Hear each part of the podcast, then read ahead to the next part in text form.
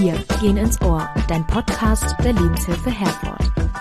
Hallo und herzlich willkommen zu unserer ersten Podcast-Folge. Äh, mein Name ist Lisanne und ich bin Werkstudentin hier bei der Lebenshilfe seit Anfang Oktober, also noch ziemlich neu. Ja, und ich bin hier heute mit der lieben Anja. Stell dich doch mal bitte kurz vor, wer bist du und was machst du hier? Ja, hallo, mein Name ist Anja Brinkmann. Ich bin seit 21 Jahren schon bei der Lebenshilfe in Herford als Personalreferentin. Zu meinen Aufgaben gehört es im Wesentlichen Personal zu suchen. Das ist zurzeit die größte größte Aufgabe, die im Personalreferat vorkommt, aber natürlich berate ich auch alle Personen, Geschäftsführung, Mitarbeitende, Betriebsräte und wen auch immer äh, in allen Fragen, die Personal angehen. Also 21 Jahre klingt natürlich schon nach einer sehr langen Zeit. Also warst du schon immer in dem Bereich oder hat dich noch irgendwas anderes in der Lebenshilfe interessiert oder wo warst du so?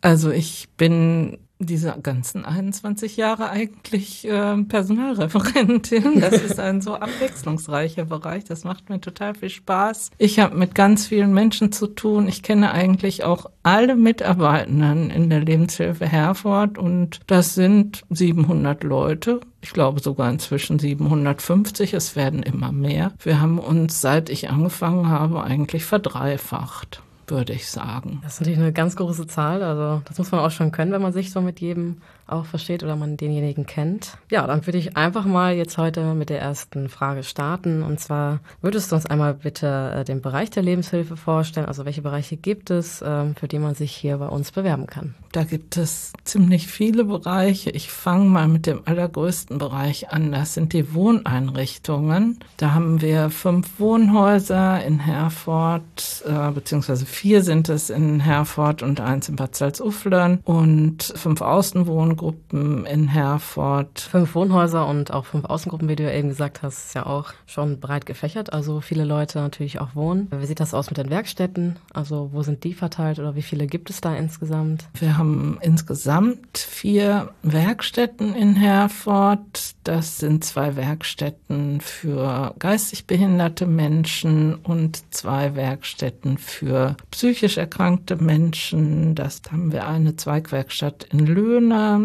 eine Werkstatt in Herford im Jöllenbecker Weg und dann noch die beiden geistig behinderten Werkstätten, einmal in der Ackerstraße und eine im Heidsieg. Also alles irgendwie in Herford verteilt, würde ich mal sagen. Ja, ja dann würde ich noch mal die nächste Frage also mit der nächsten Frage starten. Und zwar, welche Tätigkeiten machen denn die Mitarbeitenden in einem Wohnhaus? Also würdest du die Arbeitsbedingungen im Betreuungsdienst einmal bitte für uns vorstellen, damit wir einmal alle eine, so einen Einblick in die Tätigkeit bekommen? Ja, die Mitarbeitenden arbeiten mit den behinderten Menschen im Prinzip zusammen und machen alles, was nötig ist, was diese Menschen alleine nicht können. Das heißt, es werden Pflegetätigkeiten verrichtet, es werden Toilettengänge begleitet, das Anziehen morgens vor der Arbeit, da wird unterstützt. Es gibt natürlich auch viele behinderte Menschen, die das selber können. Das sollen sie dann natürlich auch weiter. Da übernehmen wir dann nichts, weil sie sollen ja selbstbestimmt sein und alles, was sie können, auch selber noch ausführen. Deshalb ist es durchaus unterschiedlich, was die Mitarbeitenden zu tun haben. Die bereiten das Frühstück dann natürlich vor für die behinderten Menschen und nachmittags, wenn alle wiederkommen, werden sie freundlich aufgenommen, selbstverständlich selbstverständlich. Und äh, dann wird erstmal ja der Tag, der Arbeitstag einmal durchgegangen, denke ich. Vielleicht gibt es auch Menschen, die dann einfach nur auf ihr Zimmer wollen. Auch das können sie. Sie sind ja in den Wohneinrichtungen zu Hause. Sie können dort machen, was sie wollen. Natürlich, ohne die anderen irgendwie zu stören. Ja. Das ist ja normal. Ja, und unsere Mitarbeitenden unterstützen, wo sie können beziehungsweise wo sie sollen. Ja, wenn ich morgens zur Arbeit komme, dann sehe ich auch immer so ein paar Bilder seitlich im Flur hängen oder auch in den Wohnhäusern. Äh, das heißt, gibt es auch so Bastelaktionen, äh, also was Kreatives, äh, die die Mitarbeitenden mit den Behinderten machen oder woher kommt das? Ja, die Mitarbeitenden machen auch kreative Sachen natürlich mit den Menschen, die Lust dazu haben, aber natürlich bieten wir auch Kurse an über unseren Bereich Freizeit und Bildung. Da haben wir Computerkurse, Bastelkurse, Malkurse und dann nehmen die behinderten Menschen teil, wenn sie Lust haben, so wie wir wir zur VHS gehen oder was auch immer, wenn wir nach Arbeitsschluss noch Lust haben, irgendwas zu machen. Das heißt, jeder kann sich bei uns also kreativ entfalten.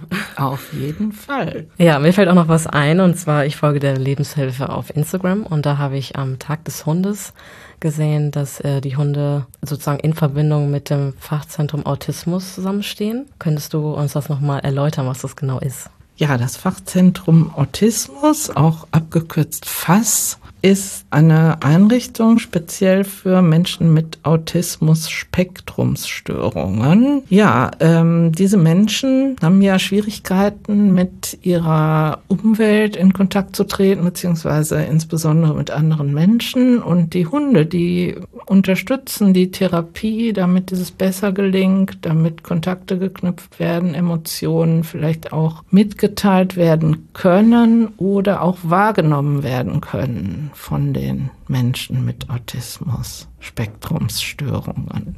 Ja, das finde ich ganz schön, dass halt Mensch und Tier sozusagen zusammenarbeiten. Und das Fass ist ja auch groß aufgestellt. Also hast du gesagt, Heilerziehungspfleger arbeiten dort. Welche waren das noch genau? Heilerziehungspfleger eher weniger, Heilpädagogen, Sozialpädagogen und äh, Ergotherapeuten, Motopäden und was nicht alles, was es in diesem Bereich so gibt, weil diese Mitarbeitenden arbeiten halt vorwiegend therapeutisch. Okay, gut.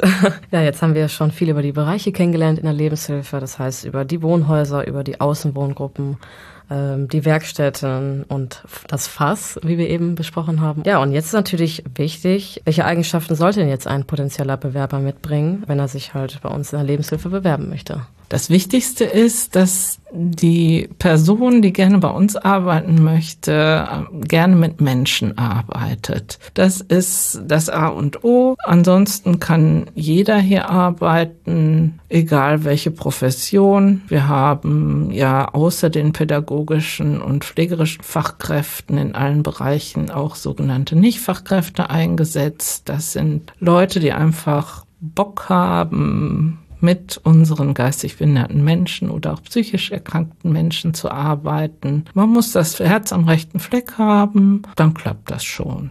Ja, das ist doch ein sehr relevanter und auch ehrlicher Punkt von dir. Welche Möglichkeiten hat denn jetzt auch ein Interessent, sich bei der Lebenshilfe zu bewerben? Das heißt, wie läuft das Ganze ab?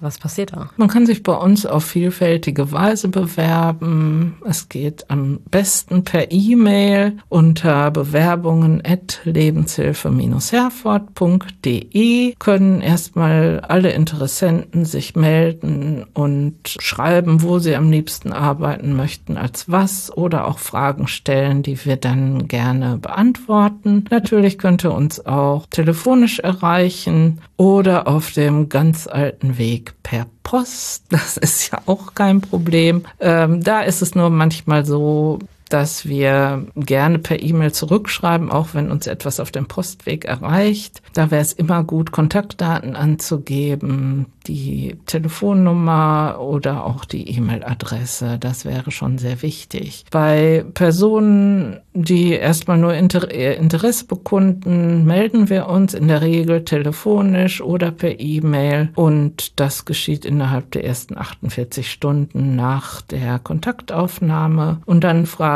wir erstmal ab, was derjenige sich vorstellt, wo er sich selbst sieht. Und wir kommen dann im Gespräch dazu, wo vielleicht der beste Platz für die Person ist und vermitteln dann den Kontakt weiter zu der Leitungskraft, die dann auch möglichst bald Kontakt aufnimmt und mit dem Bewerbenden einen Gesprächstermin vereinbart vor Ort sodass dort auch gleich vielleicht eine Hospitation stattfinden kann und die bewerbende Person das Haus kennenlernt oder den Bereich, wo sie gerne arbeiten möchte.